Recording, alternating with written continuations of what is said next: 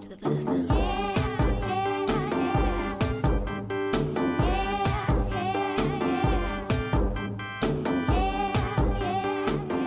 亲爱的听众朋友们，大家好，欢迎收听新一期的不拘一格 Never Mind。我是最近忙着写论文，然后没怎么上网的秦明。我是准备考试，但还是持续上网的 Sherry。哎，所以今天的话题呢，来源于 Sherry 在网上非常关注的一件事情。就是看到了何超莲和窦骁的大婚嘛，嗯，何超莲的一个女性好友就在社交媒体上面发布了恭喜自己好朋友结婚的消息，就说我一直以来希望你找到一个又高又大又温柔体贴、鸡鸡又大的男朋友，现在恭喜你找到了。大陆的网友呢就把这一段话截图下来发在社交网络上，然后大家就感到很惊讶，怎么有人这样讲？然后全网都知道窦骁很大很行。然后有很多网友就破防了，是吗？觉得就是怎么可以公开谈论这件事情？还有一部分的评论会说到，我只好奇她的这个女性闺蜜为什么会知道鸡鸡大小。从这种评论当中就可以看出来，好像有很多人不太知道女生私下到底会聊些什么，对吧？我觉得不是不知道女生私底下会聊些什么，是他们可能没有想到女生私底下会谈论性相关的事情吧。是的，那么嗯我们今天的话题就主打聊一个性。我们嗯今天邀请到了两位好朋友，然后让他来给我们做一个自我介绍吧。Hello，大家好，我是无时不刻活在焦虑中的车车。Hello，大家好，我是周喜。嗯，我是一个无时无刻都会发疯的人。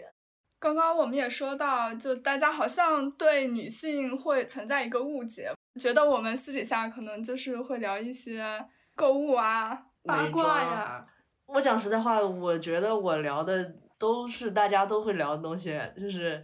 高谈阔论、时局、政治。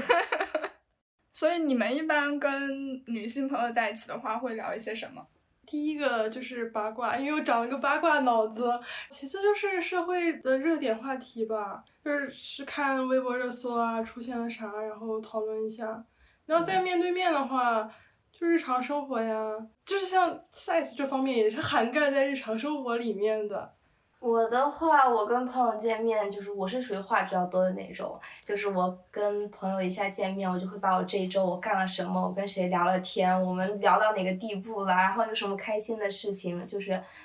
嗯，约会之间的一些事情，我就会全盘托出，对我就会巴拉巴拉说一大堆这种，然后对方就会听听听，听完之后我们再去讨论这种这里面的一些细节啊什么的。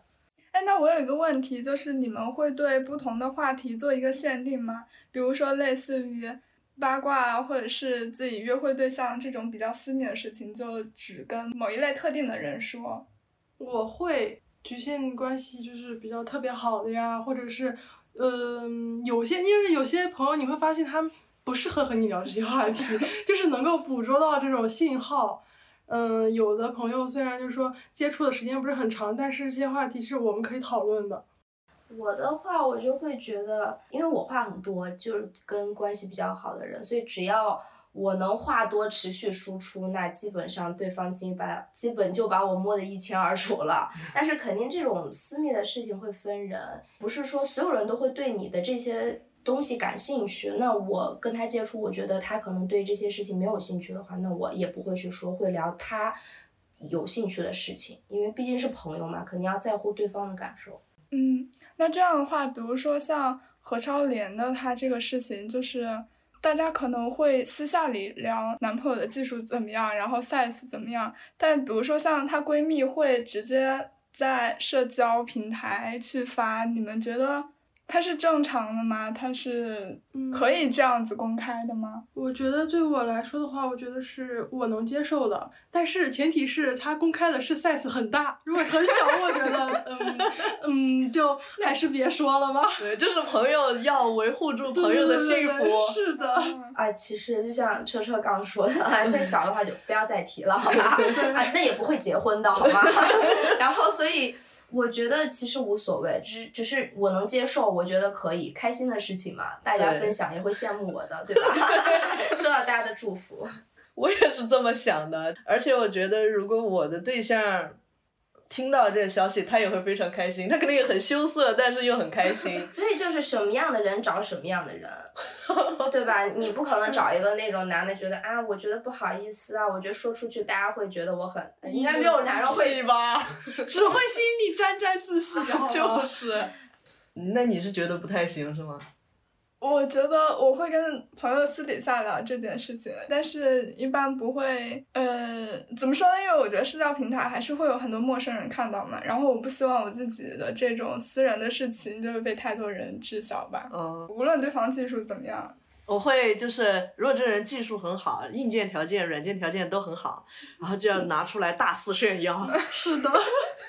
这样子吗？是对，但是如果这个人就是有一些不行，我可能就私下骂一下。这叫藏拙，把藏起来。对对对，而且就是觉得，嗯，不希望呃这个人在社交网络上丢脸面嘛。对对对对对，是的，那你们有遇到过就真的技术特别不好的吗？没有发言权呀，有且仅有一个，目前。啊。嗯，反正我有遇到过那种技术真的不行的，因为我是男生女生都谈嘛，我谈到过一个，嗯、男的也有不行的，女的也有不行的，但是对方都是第一次嘛，手把手可教以理解，呗。可以理解。对，那遇到这种技术不好的，你会跟朋友抱怨吗？会啊！我靠，睡完第二天我就直接开始发消息，我说给我整整无语了。就是对他的那种很好的印象分，在上完之后瞬间降低。嗯，所以就是这个体验还是挺重要的。对，因为我是觉得这件事情对我个人来说很重要，我觉得这个东西是促进感情进一步发展的一个桥梁吧，所以我觉得如果这个方面不和谐或者是怎样的话，会影响我们之间的感情。所以当我遇到这样的话呢，我可能就会，呃，潜移默化的会说出来。然后，如果对方愿意就是去调节、去彼此迎合、愿意去相互学习，那 OK，我们可以就继续。但是如果觉得啊，他可能觉得我戳中他的自尊啊，或者是他觉得我也没有那么满意的话，那可能大家就不欢而散。对那这种事情，你们如果愿意公开谈论的话，那会担心就是被父母知道吗？老一辈的人，他们意见还是挺保守的，经常会听到有一些父母说什么啊，不可以有婚前性行为啊，然后说什么女孩子要矜持啊，你如果太就是性经验太丰富的话，那就会被人瞧不起啊，他们就会有这种荡妇羞辱。首先不会被发现，我也要藏起来。其次就是，嗯、你说就是平时出去玩呀什么的，他们肯定，嗯，多多少少肯定也会知道一点了，然后就会跟你说，呃，委婉的注意安全呀，保护自己呀，就会说这种话。但是有代沟的，就是没有办法跟他跟爸妈，就是跟我妈说清楚这种事情。哎，那要是跟妈妈说，我现在谈的男朋友他阳痿，你放心，他阳痿，有那种无精症，但是哦，永远不那可能，那可能我我妈不行，她还她还想着啊，你得生孩子啥的，吴京不行。就是又又不能做，但是又要生孩子，是吧？就是哎是啊，我我之前也一直很好奇，就是爸妈他希望你能找一个好的人、靠谱的人结婚生孩子，但是同时呢，他又禁止你在婚前验货。对，那我怎么知道结婚了之后对方是不是一个真的靠谱的，然后各方面都 OK 的人呢？我有问过我妈这个问题，嗯我跟我妈说，我说，我说如果呢，我说要是我结婚那个人他就是不能生孩子嘛，那不能生孩子其实有很多隐喻嘛，要么就是他硬件行，但是就是。没有子弹，或者就是他两个都不行，然后我我就说，哦，那要是他生不出来孩子怎么办？然后我妈说，啊，现在这个概率很少的，然后都是可以治疗的，然后可以去看呀。然后说你你就是身边亲戚也有那种几年结婚几年没有生孩子，然后都是一直在看病，然后也生了呀。我说如果不是女生的问题呢？因为他说的亲戚大多数都是女生一直在喝中药呀，然后去看医生呀。我说那是男的的问题呢？他说那也是要调理的呀，然后调理之后会好。就是在他们的观念里，就是没有人是不可以不能生孩子，是人都能够生孩子。然后再不济，他也会就是能够接受去试管。其实是试管，他到现在也是不是完全可以接受的。但是做试管就对女性来说，对很痛苦。是的，但是就是所以就要看到底是谁的需求，这个没办法说。因为我也想过这种问题，就是如果是男方的问题，但是呢，女方又很想要一个孩子，那你就是说我心甘情愿去承受这个痛苦，本来不该承受的痛苦。但是如果是这个男的他不能生孩子，但是女方因此也不想要，但是男方想要，你这种是属于被迫承受双份痛苦，我觉得这更难受。我的就是我跟我父母之间聊这些，那爸爸可能聊的比较少，基本不会聊这些问题，基本就是跟我妈妈会聊。那我妈妈呢就会，嗯，其实也是说的就是要注意安全呀，然后安全措施要做好，就是非常明确的告诉我安全措施要做好，然后就是说尽量不要吃避孕药，会对女性身体不好。然后剩下的包括有没有孩子呀这些东西，包括我多少岁应该谈恋爱或多少岁结婚，我父母是没有一个给我的限制的，就是他们告诉我的就是我必须要幸福和快乐这件事情对我来说很重要，所以只要是我觉得快乐，我觉得幸福，那我父母都不会觉得怎样，而且也没有会说必须要要我有孩子或无孩子这个东西来捆绑我，会要求我。所以其实我妈在我就是长这么大这么多年，我谈了一些男朋友，我妈做的非常好的一件事情就是。不论这个男孩子是不是我妈的标准，或是不是我妈喜欢的样子，或是不是他未来他觉得女婿应该的样子，但是只要是我喜欢，他对我的每一个男朋友都非常的好。哦，就是其实我的男朋友啊，每次分完手很多年，就是在遇到他都会对我说一句话：“你妈妈真的好好哦。”然后我就想说，大家都这么说，不是你一个。因为我妈一直就是那种爱屋及乌，就她觉得她爱我，她对我很好，然后我喜欢的人，她觉得她对我喜欢的人好，我喜欢的也会对我更好，所以她一直是一个这样的观念。是的，我妈妈也是这么想的。我有的时候也会跟我妈谈论我的性生活，还要把不好的经历跟她讲。我妈也是，呃重点就是说注意注意安全嘛。可能她一开始是想说，最好是别有别有性生活吧，你们俩先 date，你们俩就是多约会嘛，不一定需要去做嘛。但她也没有直说，她就说注意安全。但是她就老说注意安全，老说注意安全。我就心想，性这种东西又不是说不发生，我就会接一句好的，肯定带套。我们这些就是说安全防御做的是很好的，肯定不吃药，就是对身体是多么大的伤害呀，肯定不上环，这个对身体是多么大的剥削呀。然后我妈就就无语，她就接受了我会去做爱这件事情。接受过后，我还要说，让二十多岁的人，你说没有多没有个这个性经验，又不是十六岁，对吧？对啊。十六岁多少是出问题了，但是，嗯，成年了，你对自己又有一个认知，又比较负责，是可以接受的，对。但实际上，我觉得是我和小明，就是父母爸爸妈妈应该是一样的，就是他们甚至不会直面跟你说这个问题，他会委婉的、侧面的，就是不会直接说你们性行为这种词，性不会提这个字的，就是什么上床呀这种更口语化的词更不会说了，对，他们会非常非常的委婉呀，然后侧面啊旁敲侧击的跟你说不行，然后其实我觉得我妈妈可能是有一点点就是自我 PUA 在的，就是她会认为，嗯，婚前性行为就是不好的，就是不行的，然后别人就是会看不起你的，以后男的结婚之后发现啊你。不是处女的话，你在婆家都会抬不起头的，就会有这种观念就是传输过来。然后现在我就看网上就会说什么结婚之后不是会有催着要要生孩子吗？就说我不会做爱。呃 我你们既然就是不会在教育的过程中，就是说一些呃性教育啊，你就要要求结了婚之后就立刻有孩子，我不会做爱，对啊，你就说我们天天接吻，我们天天亲手，呃、怎么没有没怀呢？对呀，就跟爸妈说怎么生孩子呀，你教教我。教教我呗。因为其实我爸妈可能比车车的爸妈会更传统一些。嗯我爸妈他们就从小就认识，然后很早就结婚了。对于我妈来说，可能她就会觉得正常人就是不会谈很多恋爱的，哎，是的，嗯所以就更别提说有很多性经验了。然后，呃，我妈也经常说什么女生就一定要自爱啊，然后她觉得贞洁很重要，感觉就是你好像否定了我其他所有的优点。我我对于一个男性来说，最有价值的难道就是我的贞洁吗？但是我就是这方面的事情，我又不知道该去怎么去跟他们讨论。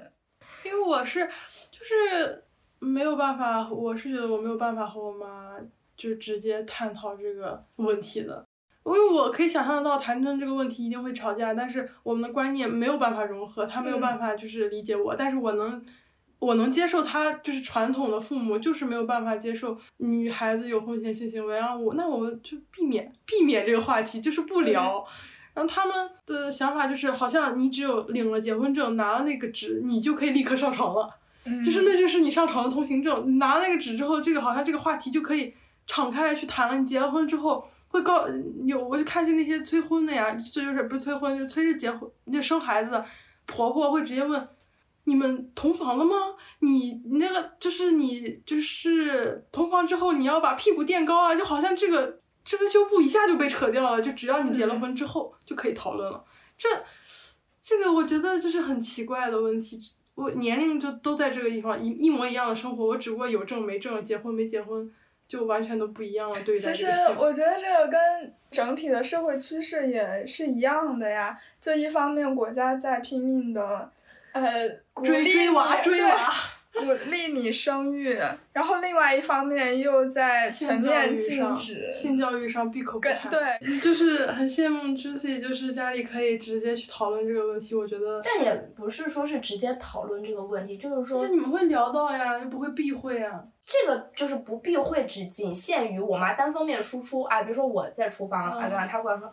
注意安全啊啊，保护好自己啊，不要那么那么什么什么什么。我说，嗯，好的，知道了。我懂了，就是他不是不想跟你再深入探讨一些什么。我妈就不会去把这个东西敞开来说，但是他会告诉我他希望我做的东西，那我接收到了，我说 OK，放心没事。但至少就是呃，Josie 还有谢瑞，你们的父母他们是内心里是默认你可以发生。性行为的，对吧？对，就是他在内心他是可以接受这件事情的，但是可能不会去，就是大家都是那种不言而喻吧，就不会专门去说我有没有啊，家里人也不会追问你，哎，你有没有啊？就是这种东西，可能现阶段，哎，孩子年龄大了嘛，也长大了呀，都会有自己的生活呀，所以可能也就是潜移默化，像你说的，已经就是接受了这样的一个情况。那你像你们两位父母可能不太接受婚前性行为的事情，是的，但是又很希望抱孩子，突然就是谈着恋爱，然后突然来一句，哎，我好像怀孕了，然后一个惊天大雷直接爆到父母的耳朵面前，然后父母会就你们幻想一下会怎么样？哎，我根本想象不出来他们是什么反应，我以前想过的。我就觉得很矛盾，他们一方面又希望你能够赶紧结婚生孩子，但是一方面又会觉得，假如你现在就怀孕了，肯定就是家族的耻辱。所以说，他们希望你有孩子的前提是你结婚呀，就是他希望就是一切在合法，就是有了领证之后你才能进行，没没有这个都不行。哦，就未婚先孕就需要那一张纸呗。他就觉得，在我妈就是觉得未婚先孕是要被唾弃的。我妈也是，嗯，就是觉得 浸猪笼行为，就是她会说，她会说啊，你未婚先孕了之后，你在婆家抬不起头，然后别人就会很好拿捏你，就是你都已经有孩子了，彩礼啊或者什么的，想不给你就不给你了，你已经这样了，然后可能就比如说小地方都知道你已经怀孕了，然后你又如果你说你要再找下一个，就会知道你流过产，就有或者这种，他们就会觉得。就是坏事传千里吧，因为小地方嘛，它又不像是，嗯，没有那么的信息不不透明不公开，就是会知道，就很就会觉得你要再找下一个不是很不是很好找啊什么的，尤其然后就这又讨论到就是二婚，就就在我妈觉得她会觉得啊男的二婚很正常，女的二婚就是不好找，刻板印象是的，是的，我所以我觉得你说就是如果我要是未婚先孕了，我妈会是什么样的状态？我可能说她。不会把我扫地出门，也不会怎么样，他只是会，我觉得他是会，首先不能接受，然后其次他，因为但是我妈很爱我，她可以去自己去消化这件事情，但是我又不想给他这样的冲击，所以我可能也会避免这样的事情，所以就像我会跟他不讨论这件事情，不想给他这样的冲击。我这边有一个很有趣的现象，就是我的前男友他是。他苏南那边的人，就可能经济比较发达，嗯然后包括浙江也是，他就说他们那边就是如果就算女孩子未婚先孕了，他们那边也很正常的就接受了。就也不会觉得说哦，这个人未婚先孕，因为即使在我们四川，可能还是会觉得有点不好。嗯但是好像他们那边就会觉得两个家庭可能家庭财力相当，嗯未婚先孕了也没有什么，有的可能生完孩子才结婚，大着肚子去结婚，都会发生。浙江有两头婚嘛，他孩子没有谁跟谁，也没有彩礼和嫁妆，就是两边住。但是其实这个观念在归根结底其实也是不公平的，因为你生孩子也是女的生嘛，对啊，嗯，还要各占一个孩子也是姓啊什么的。来养嘛。对呀、所以对就是，嗯只是表面上看起来好像相对公平，好像很先进，好像嗯很女女性主义，但实际上生孩子这件事情就是已经是对女性的一种嗯剥削了。对，嗯，这种婚恋内容，我们之后再单开一期聊吧，好，嗯因为确实可以谈及到的东西太多了，对对对这是几千年来不断演变产生的这种压力吧。嗯，刚刚我们一直在聊婚姻当中对女性的一种不公平嘛，实际上我觉得本质上是大家把女性当做一种生育工具，就会忽略她们的需求。其实除了生孩子，我觉得本身性生活对于女性来说就是日常需求之一。身为女性的话，我们肯定也不能忽略自身的这方面的需求。那我还挺好奇的，就是你们会觉得男方的硬件条件和软件条件对你们来说是重要的吗？重要这个，我觉得如果这个人他真的人非常的好，然后那方面不行，我怎你人一生三分之一的时间都在睡觉，二十四个小时八八小时都在睡觉，都在床上躺着，嗯，可是你不是每天都做爱啊？不是每天都做爱，但是那不一定呢，那不一定呢。二二十几岁为什么不能每天都做爱？但是三分之一的时间可能跟这个人相处都没有那么合适，你处于一种失望的状态，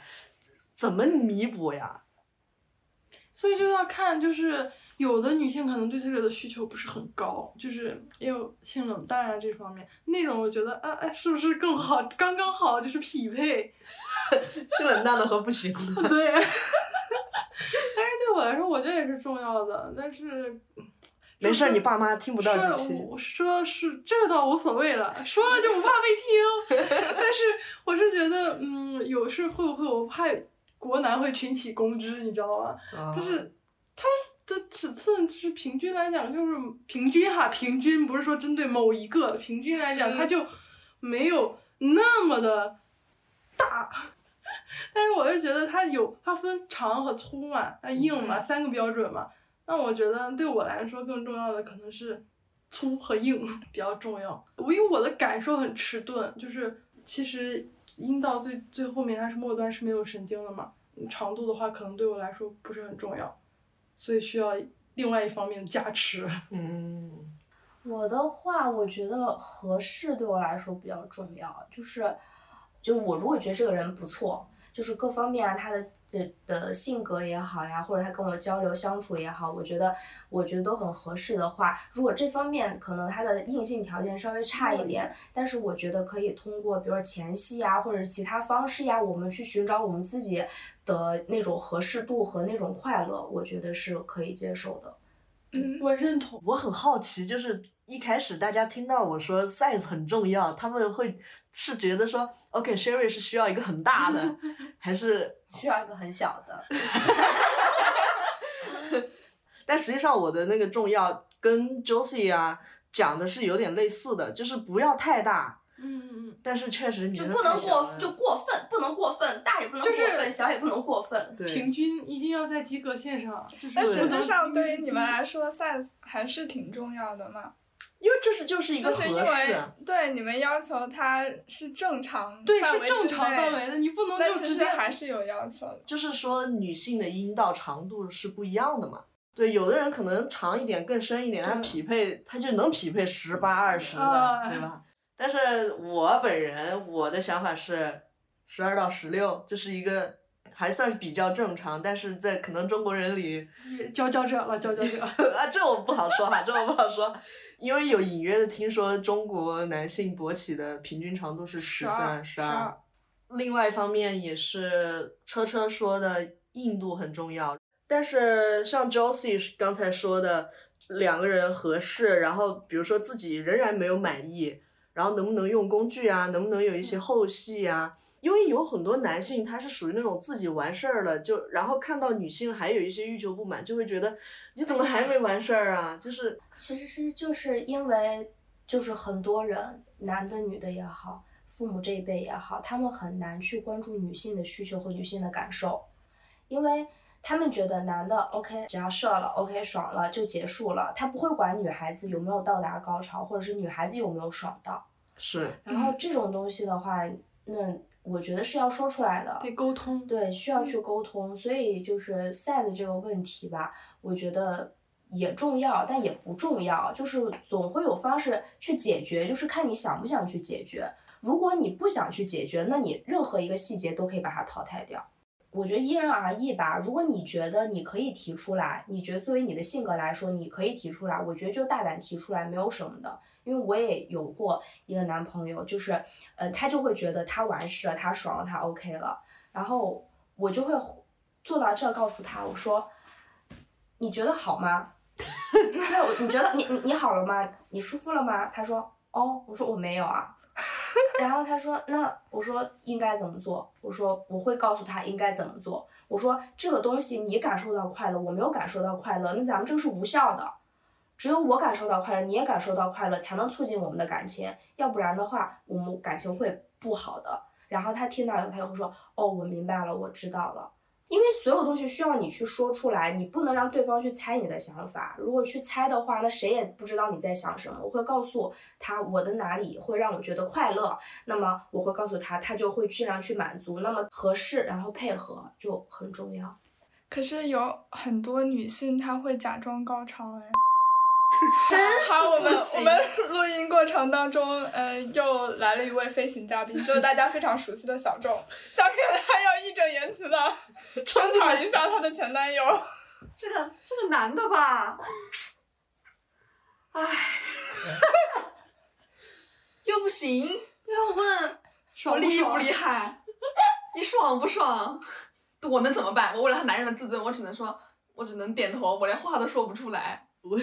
咋他是你话都说不出来，他他觉得我屌爆了，我把这个女的已经说不出话了。咋他是哪方面不太行啊？均衡的不太行，平等的都不太行。平等的这都不太行。我每次我还要 fake，那你 小周好喜欢小周这种突然闯入。那因为刚才 Josie 你没有听到啦 Josie 她有说她的男朋友结束之后，她可能感到没有那么满意，她会直接的提出来。你你有想过要提出来吗？有沟通，但是呢没啥效果。哎，那你应该小周跟 Josie 的那种沟通方式应该是不太一样的。我会很严肃对待这件事情。你觉得刚才好吗？很严肃，很认真，但是也不是那种，啊、板着个脸啊，怎么怎么样的，就是稍微啊、正开个玩笑啊这种的，然后就会告诉他这件事情对我来说很重要，我希望你认真对待。如果你不认真对待这件事情的话，那我们两个就会可能会不太好。我一般是做之前跟他说，我说这次就是这次能不能久一点，他就支支吾吾，呃，我我试试，我尽量我试试，我试试我尽我。试试，试试就试试，我说你快点，那他就已经就是要立刻可能动两下就，嗯，嗯，可能比较敏感嘛。对，但其实我和我男朋友也会有这种问题啊，就是时间上彼此就是高潮的点不在一块儿，就是匹配不到一起去。对，是，我就觉得这个很对我来说是个问题，然后我们也就是聊了很多次，但是一直都是异地嘛，你有没有办法？你聊了之后立刻去实践啊？我们这次聊的怎么样？就只能每一次的就是把它就像理论讲解一样拿出来，今天啊来讲一讲，然后回去之后怎么样，是不是要会好一些？然后借助呀小玩具呀都试一试嘛，看哪一种方式会让这样子时间持续一些。因为我就是我是觉得就是我极不敏感，他又比较敏感，然后就是我没感觉呀，你怎么样我都没感觉，然后他那边就已经要不行了，要结束了，然后我就跟他说，我说我们的时间不匹配，我说就是他比较快的时候，我差一点儿就快了，然后他就要结束了，就这个一点点时间差，就是整的人很难受，就是呆滞结束，然后我就说，我说这个时间问题，我说必须得解决一下，我说要么就是换姿势，然后或者是用玩具提前让我进入更好一点的状态，我们会这样说。哦，我觉得这是不是一个普遍现象啊？这应该是普遍现象，就是女性进入状态要嗯慢慢一点，对对。然后女性又多重高潮这种 buff，对你完嗯事之后就还想来第二次，就是能嗯无、无止无境的下，去对。但是有听说，就是嗯，在前戏的情况下就先高潮了。嗯，我自己可以，但是他帮我不可以，就是他还是没有我自己了解我自己，所以这个东西也要这是要沟通的，这个肯定多试一试才能对。，这个我们倒是沟通到位了，但是 呃，关于比较深入的话题的话，这他是真的就不行。那你们会遇到伴侣对你们提意见吗？因为我们刚刚一直在说，觉得男朋友哪里可以改进吗？啊，会会有一有他，我男朋友提过一次，说我腰弯不下去，就是我很僵硬，然后他就会说低一点呀，或者是怎么样，多拉拉筋，啊拉拉筋啊，就是类似像这样的话，那也算算是提个意见吧。嗯嗯，那比如说，就可能有的人会说，你是不是身材可以再好一些？嗯，还有提出这个话术就已经不能在一块儿了。我觉得我我我对这种话题特别敏感，我不喜欢。嗯，就是 Red flag 对对对对对，就是你要如果想要身材好，你干嘛跟我在一起啊？你可以去找个嗯身材好的。可能他身材更好的，他把握不住吧。对啊，我就想你在跟我说你身材好点的时候，如果你有八块腹肌，你有各方面的 OK 的话，你提出来我，我觉得我可以去锻炼。那你自己啥啥没有，你跟我说你瘦一点呀、啊，身材好一点，我觉得讲屁呢，我不会干的。嗯，那 Jessie 呢？就是 OK 啊。我的目的是为了我们两个更好，所以不论是他改变也好，我改变也好，只要目的都是好的，那我不会觉得有什么问题。要求的话，男朋友提的要求就是，哎，你今天能不能穿好看点内衣啊？然后今天能不能穿一个什么丝袜呀？就是这种小癖好的要求嘛。那能满足尽量满足，太夸张、太过分的，那肯定是要有尺度的。我感觉我遇到的要求就是，刚开始的时候跟你说放松一点，放松一点，哎，到中段的时候他是他就说就是夹紧紧一点，夹紧 对，就是我还得自我控制，就那种。然后他会再说，就说让你就是呃你在上面啊，你来动吗？这种。我喜欢在上面，因为我不太喜欢，所以我就嗯每次说让你来动，我就嗯不愿意。我也啊是，我不我也太愿意，可能是因为我觉得我不是那种爱运动的人，我觉得在上面我很累。因为我不咋做有氧运动，这是我只 唯一的有氧运动，也不是唯一，为数不多，为数为数不多的有氧运动。但是当我听到我那个对象他这么说的时候，我下意识就会心里面有点刺痛。但实际上，我觉得这种话本来也没有什么。我觉得这个嗯就跟让他快一点是一样的，或你用力一点，你快一点，其实是一样的。但但是是想想，你看你他跟你提出来这个的时候，你只觉得心里刺痛，有点受伤。但是有时候，当我们给男生提出意见的时候，他们可能会恼羞成怒，对对吧？就是女生给男生提意见，就说你会不会有点快，或者你会不会做的哪里不够好，他们会觉得你在质疑的我对你的经验太多了，就是反过来荡妇羞辱你。嗯，如果提出建议的时候恼羞成怒了，这个确实我觉得考虑需要考虑一下。换一个，换一个这是真得嗯换一个。但是我觉得女生听到这方面性上面的一些建议的时候，比如说他让你再骚一点，嗯或者完事了过后来反问你，然后来质疑你之前的性经验、性史。我觉得就像我一样吧，我自己也反思我自己当时为什么会觉得有一点刺痛。实际上这本来是一种很正常的行为，但是也是一直以来受到那种规训，感觉女生不能有太多的性经验，所以我也下意识的，就是拷问了一下我自己。那刚刚 Josie 有提到她的男朋友会对她有一些什么癖好上的小要求，那你们会有一些什么特殊的癖好吗？我喜欢 dirty talk，有一点点脏话那种，啊，但是不能太过分了那种，就是不能太羞辱，对，不能太羞辱，不能羞辱人格。对对对，不能上升到。你可以侮辱我，但不能太过分。就是举个例子，你可以说蠢，但是你不能突然很具体的说你的论文怎么写成这个样子。你别提，该每天焦虑的人听到这论文两这个个字这个就已经开始这焦虑了。个爱已经做不下去，要立刻拿电脑出来写作业了。Dirty talk 是一种情趣，但你不能拿生活当中突然很具体的嗯事情来指代对，我觉得可以有一些称呼上的我可以接受，啊。但是不能侮辱性的称呼，就是你怎么去界定它，其实很难。嗯但是可能你就是要提前沟通嘛，每个人有自己不能接受的，就是你不能这样说我呀，你其他的方面可以。哦，我就觉得你不能智商上的侮辱，我不能接受的。但是我很好奇一件事情，就是大家在跟对象发生性关系之前，你们会谈论你们在这个上面的需求吗？我是会这种关于癖好上的事情，我觉得是几次之后才会说。嗯而像比如说像之前说提意见啊，或者这种也是，可能一次我觉得不是很满意，然后我可能会觉得下次试试会不会好一点，然后第二次嗯还是不太行，我们那再试试，可能磨合的次数不是很多，三次四次不行我我才会提出来，嗯我不会说一次不行我就立刻说。然后像癖好也是，我也会就是几次之后大概了解一下过程啊，嗯，才有改进的对对对对对意见嘛。对，嗯，呃，你是提改进意见，叫 optimize，然后我是从一开始就有客户需求，啊，我是呃有一些就是定制的给你。定制一个关于和你就是需求有关的一个性生活。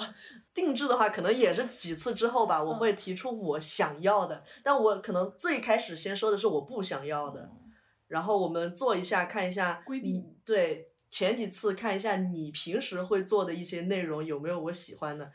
有则继续，嗯，没有。没有的话我就会再提。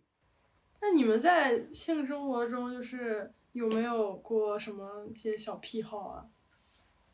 有啊，我是我我需要这个人对我有一定的臣服忠诚度，就是要很明确的表现出来。我有一个很深的印象，我谈过一个对象，他自己不是 M，但是他很尊重女生，他不是那种很很大男子主义的那种，他可能在性上面没有那么有侵略性。嗯然后我也看中了这一点，我跟他在一起。但是他在做的时候，比如他在 后入的时候，他会有就习惯性的，可能之前的女生会让他打一下屁股啊之类的。然后我坐着坐着，突然挨了一巴掌，哎 有一种我是路边的狗，突然被踹了一脚的那种，就是本来坐着坐着，怎么 坐着坐着突然挨了一巴掌，我当时就是醒醒醒醒！对我一瞬间的呆愣，就是直接从快感当中就是抽离出来了。嗯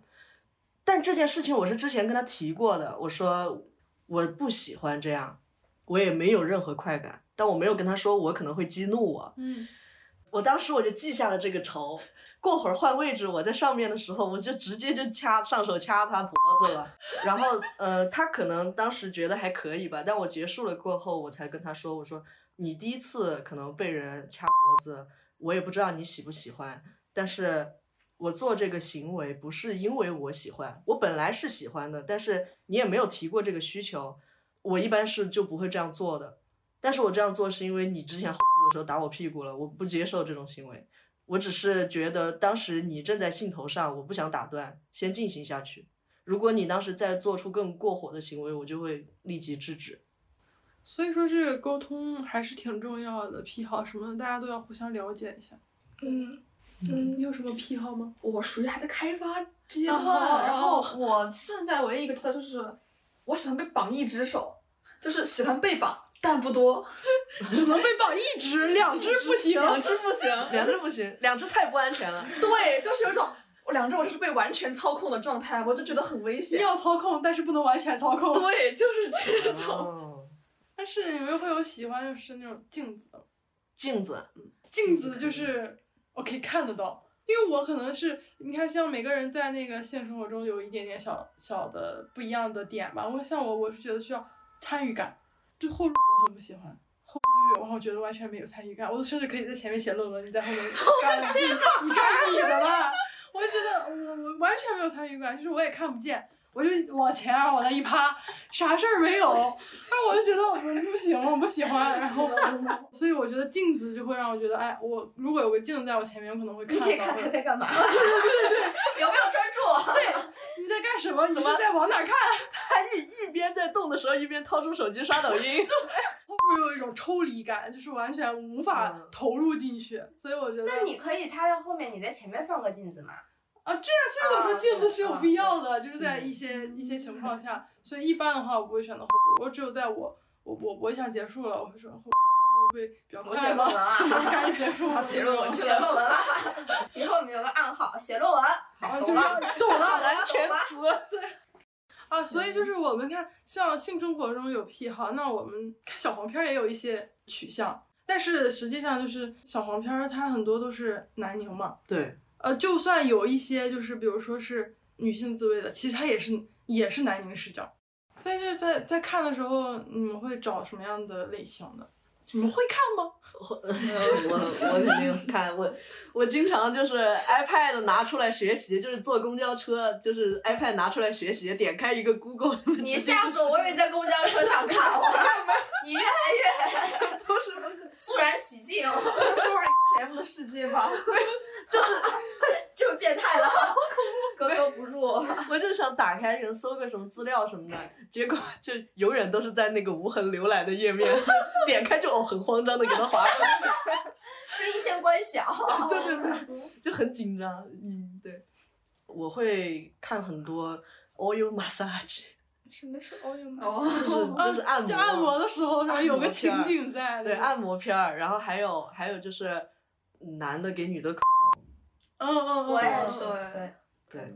对，其实是也是就是男的跟女的口味是取悦我们的，是看起来其实要舒服一些，因为有些看那些黄片儿实在是太对女性很粗暴的，我没有办法接受。我看了，我嗯只会觉得大受震撼、大为震惊，然后只想把它关掉。我而且太丑了，那些男的太丑对，陋了。肚子很大，又秃顶，又很油腻，然后又很小，然后又对女性很粗鲁。我我之前有看到一个封面上就是一个就是后入的一个一个封面嗯嘛。我人晕了，怎么会有一个人的屁股放在另外一个人的屁股上？定睛一看，是那个男的的大肚子放在女的的屁股上，我根本受不了这种大肚子的男生，我人晕了。就是我不知道你有没有看过，就是国产片，因为之前啊，从我开始看片之后的一段时间，我都是在看的国外的，没有嗯看过国内的。对然后突然有一天，我换打开了胃口。打开了新世界的大门，我打开了国产片，我发现实际上我接受不了国产片，不是因为它的画面或者是它的剧情什么接受不了，是因为我接受不了中文。就是接受不了那种粗死的话用中文说出来，哦母语我就羞耻对对对对对对对，我就有点儿太那个什么了，就是那呃话有点儿太露骨了。就我一下就能听懂，没有意思。那个国外的你可能能猜到，就是他动作可能在说一些什么语气，但是突然变成中文那种那种小黄书上的那种粗鲁的露骨的语言，突然从人嘴里说出来，然后被我听到，我就觉得视觉和听觉的双重刺激，然后我觉得我没有办法看，就是需要一些时间，然后慢慢的后来我哎也能接受了，哦一，开可能始不行，可能哦对，因为你讲话就是已经是北方话了嘛。嗯我我好像可以接受，就做的时候讲普通话，嗯，我不接受讲四川话讲。方言是吗？就是我不我自己我不接受讲四川话，我会觉得这什么 其实性性生活做爱和方言是不适用的，我觉得是嗯只能在普通话里。但是我会笑场吗？真的我会笑场，我有的时候会在床上就是故意搞笑。整点情绪是吧？整活儿开始。但是我谈的男性，要么就是讲吴语地区的方言，就是上海话、苏南话，呃，要么就是讲粤语。我可以接受，对我可以接受，我去我去学一点这方面的当地方言嗯骚话，嗯然后我去讲，给对方一个 surprise。让对方有一种亲切的感觉，哎，但是如果我的对象突然讲四川话给我，我就 萎了，萎了，我就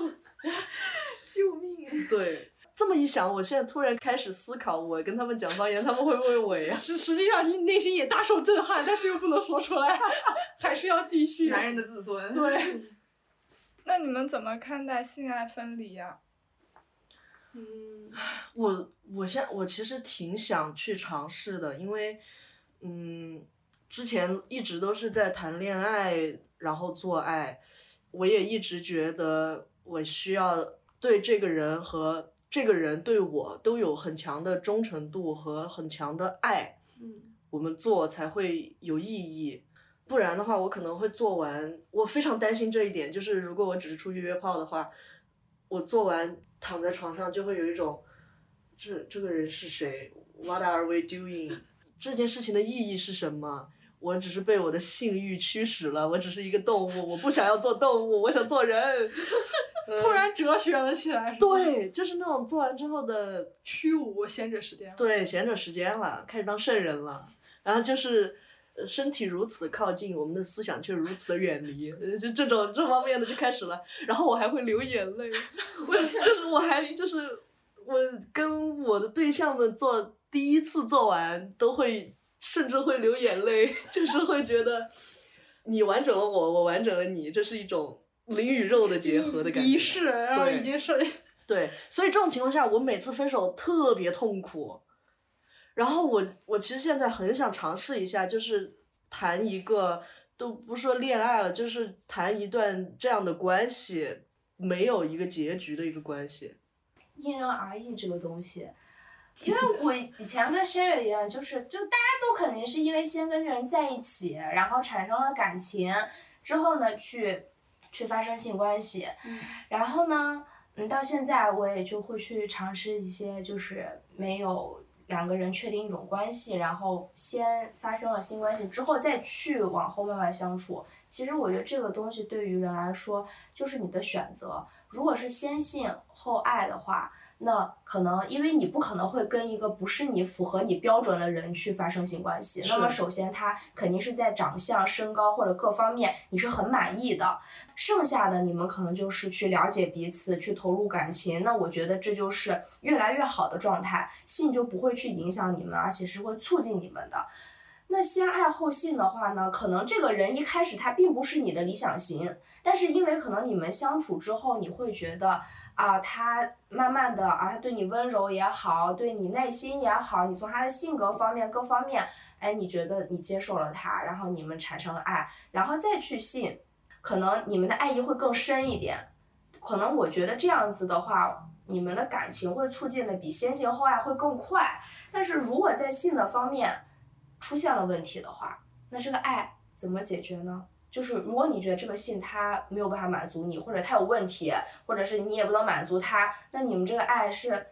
再继续延续下去呢，还是就是分开呢？所以就是有时候对对很矛盾啊，所以就是看你自己能接受哪一种。但如果就像如果像你说的，就是我只发生性关系，但是没有后续的发展，就是像约炮一样，这种完全性爱分离。这个完全性爱分离，但我觉得这个很难做到。我觉得目前对于我来说，我觉得做不到。就是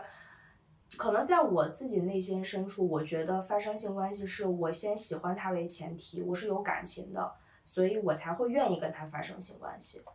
但是很多时候，有些人觉得跟你哎先发生性关系，他并不是说。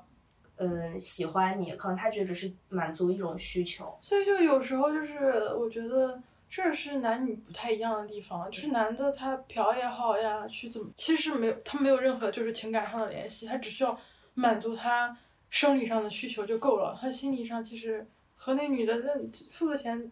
各不相干，他完全可以抽身。但是如果女的话，首先很少很少，我觉得去嫖的这种，首先这个行为啊是要被。是违法的，是不可取的，是对女性也是一种压迫的，是不好的。但是我是觉得这种，但是好像女性就是不说是嫖吧，就是去纯味性，对纯味性的很少，对，我觉得非常少。而且，就算一开始是真的纯味性，她也会女性会有一种那种呃，就像每天聊天都会产生感情，何况是这种身体上的密切接触，她就会不由自主的，就是会产生感情，控制不了。我有的时候会觉得这是一种。道德上的缺失，就是哎我又不一，我也不是是说那种道德枷锁吧，但是我觉得男性确实他没有道德底线，就底线可能比较低吧，就比较薄弱。是有的时候做了，他没有一种责任对的感觉。甚至于我我有了解到那种有对象，他好像可以接受在 party 上一一个女生对他很主动，如果这个女生要提出上床的话，他可能不会拒绝。对，我说那你会让你的对象知道吗？他说那为什么要让他知道呢？就是可以不用说呀。我觉得还是就是内心有一种道德的束缚感，还是怎么样？就是因为我去尝试了这样之之后，我觉得我很难去接受，我不会，就我不可能不抱期待，我不可能跟我有一些喜欢的人不想继续发展下去。然后当我开始觉得啊，对方只是说是啊，只是一个夜晚呀，只是啊就这样而已呀，并没有怎么样的想法之后，会会有失望，然后也会对自己觉得啊，那这那我又算是什么呢？我这样的行为就会让我自己觉得啊，我可能这样不太对，这样不太好，我就会可能对自己莫名的有一种。道德绑架，觉得我这样做是不对的，我不应该没没有跟一个人确定关系，然后发生发生关系。对，会自己会觉得会不好。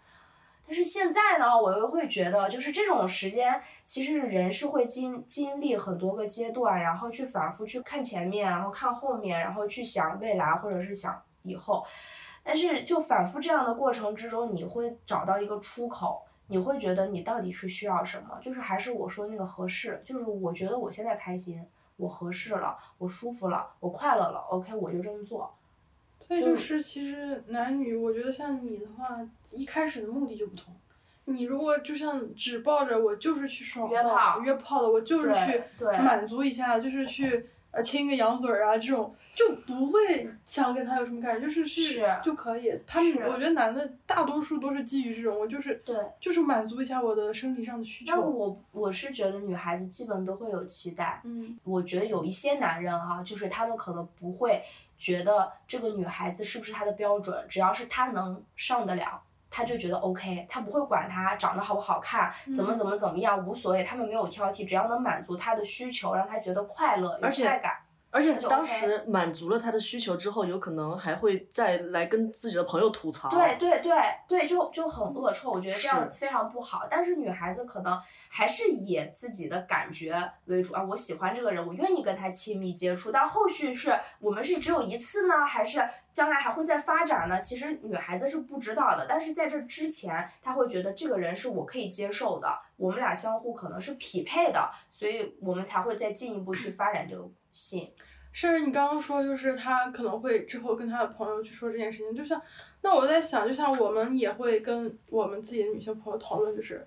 性生活啦，和自己的男朋友或者是一些就一夜情之类，肯定会讨论嘛。那你说，我是觉得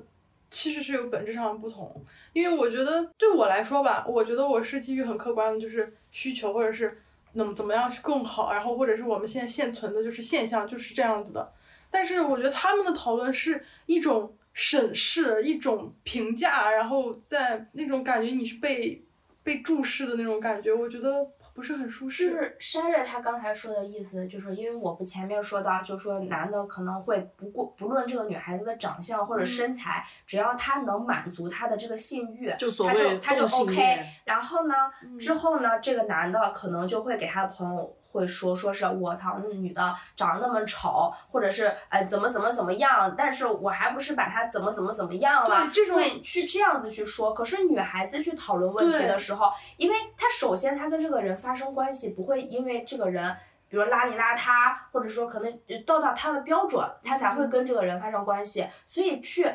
后期去评价这个人的时候，不会从他的长相，不会嗯。从他的打扮，不会从他的一些外在的形象去凝视他的一些不好的地方去评论他，而是只单纯谈在这个过程中两个人发生性性关系的感感感想受感受。嗯，对，所以这个我觉得是可能不同，就是比如说女孩子不会说，我操，我昨天啊跟一个女的男的怎么样了，那男的太丑了，那男的那个啥的很，然后我还把他怎么怎么样，女孩子就不会说这样的话，但男反过来男孩子就会说，嗯，所以就会你就是觉得是这个点会对区别对区别，嗯对，而且还有一个就是女生和女生之间去谈论呃朋友的性生活的时候，女生不会有那种代入感去，就是女生朋友不会去啊想象想象对，这个男的跟自好像己，好像只停留在技术层面。对，而且更多确实是会为着为着这个讲述的朋友来思考。对，但是另外男生之间去讨论的时候对，就挺容易，就我们指的是某一些男的，嗯恶臭男的，就会把自己带入进去，然后，然后就，哦天啊，你怎么做了一个这样的，我就不会去做一个这样的。如果我对对对我的话，我就要怎么做怎么做。他们会物化女性，就是就很多。嗯，比如说自己的男朋友会在乎自己穿什么样的衣服，比如说他不会让自己的女朋友露胸，但是如果在街上看到别的男生的女朋友露胸，他们会去看那个女孩子的胸，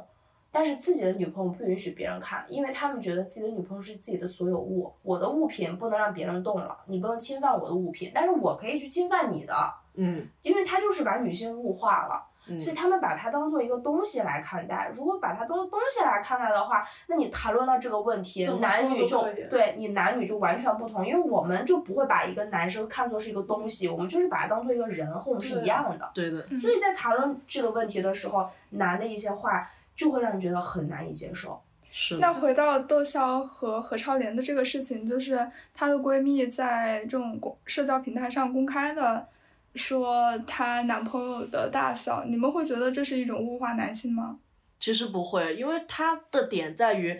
他把窦骁夸得很完全，高大，呃，细心体贴，这些都是作为人的一个嗯优点在评价他，而不是说只是说，呃，这个你哦，只是大你只有一个大，只是身材好，只是大，只是把它做一个性工具，对不会这样想。那假如就是把性别置换一下，一个男性朋友在他好友的社交平台上夸他的女朋友，说他前面当然也会夸他一些优点，然后最后说他的技术很好，你们会觉得这是一种男性凝视吗？会，我觉得，那为什么你们又会觉得被冒犯了呢？因为因为这个世界目前来讲不是一个平等的世界。如果它是一个很平等的世界，我觉得你说任何的男的技术好，女的技术好，男的身材好，女的身材好，我觉得都是可以接受的，这是一个很好的优点，然后促进两人关系的一个一个好事。但是问题就在于，女生看到夸这个女生的性伴侣，她的对象活儿好，会觉得你享受到了。如果是一个男的，他发了这样的内容，可能男性看到了这些内容，他会有不同的想法，他会觉得，呃，这个女的怎么怎么样，他不会从男的的感受上去考虑。他会去评价这个女人。我是觉得，像窦骁他被在公共场合上去评价这件事情，首先就是因为这个社会对男性和女性它的标准是不一样的。在现现在来说，你评价一个女的什么性经验丰富啊，实际上在大多数人来看，它是不是一个很好的评价？它不是一个正面的、积极的。尽管我觉得这个，嗯我觉得这很正常，这是就像夸我身材好一样，我觉得这是一个是一个优点。但是在大多数，因为毕竟你放在社交媒体上，大多数人他可能不是这样认为的。但是现在对男性来说，他的性器官大，他的活好是对他们是一种褒奖，对，嗯所以说这是一种区别。性骄傲就是他们本来就感觉在我们之上，然后你去夸了他这个东西，他会有种性骄傲，觉得就是说我很牛逼，我很厉害。但首先对对女生来说的话，这个社会你去夸她性经验丰富，她不是一个褒奖。现在暂时不是这样子的。因为我觉得是就是需要去发展和去大家会慢慢的去接受这样的东西。就比如说，呃，有些人他身材比较好啊，比如说他胸比较大呀，那一开始我觉得。年龄小一些的话，经常会有人这么说呢，他可能会觉得，哎，为什么我和同龄人不一样？我就会觉得很就不舒服呀，或为什么别人没有发育，我发育了呀，就会怎么怎么怎么样。然后随着哎时间时间的发展以后呢，哎大家的年龄大了，然后有些可能没有还没有发育呢，然后哎是你你是在重你已经伤谁呀、你已经你已经有了啊，人家就会觉得哎你你你你就不错，所以我就觉得这个东西我就是天天，这是我的心路历程。我天天说，我要是胸大的话，我恨不得不穿衣服走在外面，就是很羡慕、啊。不是最近网上就是说。只要我瘦下来，谁能骚得过我啊？对吧？我要穿多骚就多骚。就是因为所以说这种身材，我因为我可能就是身材不是特别好，就是那种女性特征很明确的嘛。然后在高中啊、初中就没有经历过这种小男生对你的那种开黄腔，但是我身边现在的大胸胸很大的朋友都会跟我说，他们在高中的时候嗯被开过黄腔，说你是奶牛呀，然后然后嗯然后摸大的，对对对对对对，就会说这种话。但是你说这他同样都是就算是高中生吧，那为什么没有女生就说啊那个男的怎么怎么样，他的性器官怎么怎么样？但是都是一些你的裤裆好平啊。啊，对呀，对呀，就是会说这种就没有啊，都是其实都是男的在评价或者是是审判、审视去女性。发展到现在，大家会呃觉得哦胸大很好呀，这是一个优点啊，身材很不错呀。但是你看现在也是发展到现在才是这样的一个评价，对，以前不是。所以到对在性方面的话，我觉得还是是要继续发展，才能说觉得会觉得这是一个优点。是的，嗯而且就是现在发展过来，我觉得女生就是不要任何的评价是最好的，对，因为不你被定义。对任何的，无论是夸奖还是稍微有一点贬低，就是不被看好，都会造成很大的影响。因为一小时候一直以来就是这样的。我的一个发展历程就是，感觉在我的小时候上中学的时候，大家那会儿流行都是嗯瘦的麻杆儿，然后我那会儿就是天天感觉特别抬不起头。就是我走路我都不知道该怎么走，我走路就像男孩子一样，因为如果你稍微腿并拢一点，会显得屁股很大嘛，扭来扭去，然后就会被人，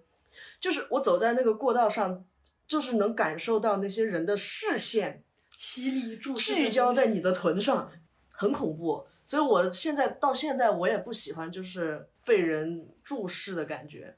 就好像 Josie 刚才说到那个随着时间的推移，大家的评价，大家的呃审美会不断的变化。对我的那个想法，我就是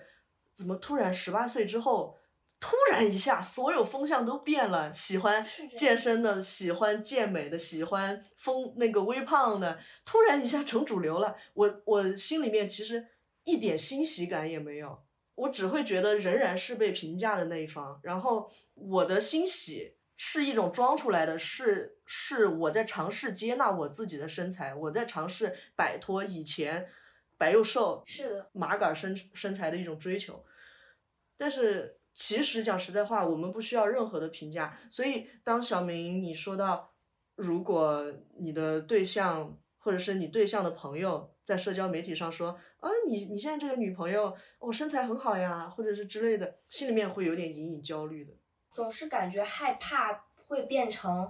嗯，他们的谈论对象会被他们放到意淫这样子的里面，会去让我感觉到没有安全感。我并不会觉得这个东西让我很开心，会让我觉得恐慌。我觉得就是一个社会给女性造成的一种压力。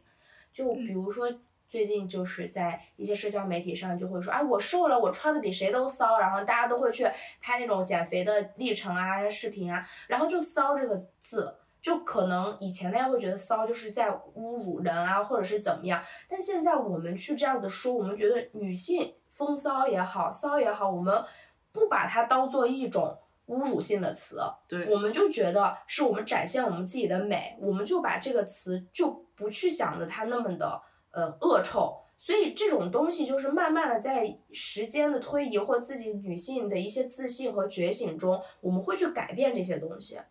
单纯一个骚，可能并不让人觉得啊，只是一个词语啊。你说你自己骚，你是不是啊？你你你不自爱啊？你怎么怎么样？都在变化，慢慢都会进步。对，我觉得至少相比以前的话，现在女性也拥有越来越多的话语权吧。至少关于性这方面的话，大家也在勇于的去发声，想要去破除这种性羞耻、荡妇羞辱。然后我觉得在两性关系当中，也有越来越多女性，她们敢于去直接表达了，而不是像以前一直压抑自己的需求。这当然是一件很好的事情，我们也非常希望未来这样的现象能够越来越多，最后达到一种理想化的状态吧。有点难，但是同志仍需努力，对吧？革命尚未结束。是的，我觉得首先就要自信，就是我去接受我所有的不好的情绪也好，我好的情绪也好，我都要给自己给予肯定。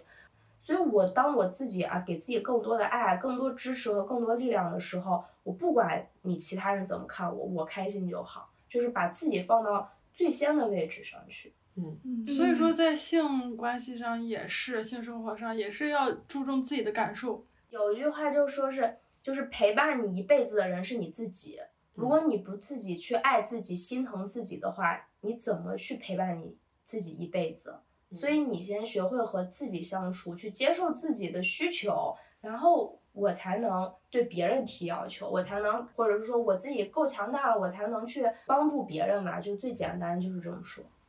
升华了，姐，升华了。感谢 Josie 和车车做客我们节目。也感谢小周突然闯入，嗯，突然驾到的飞行嘉宾，很喜欢。那最后也祝所有能听到这期节目的听众朋友们能够爱自己，能够找到一个合适的性伴侣吧。之后我们还会继续在《老友记》系列里再谈论到关于性与爱的内容，所以也请大家敬请期待。今天的节目就到此为止了，我们下期再见，拜拜，拜拜，拜拜，拜。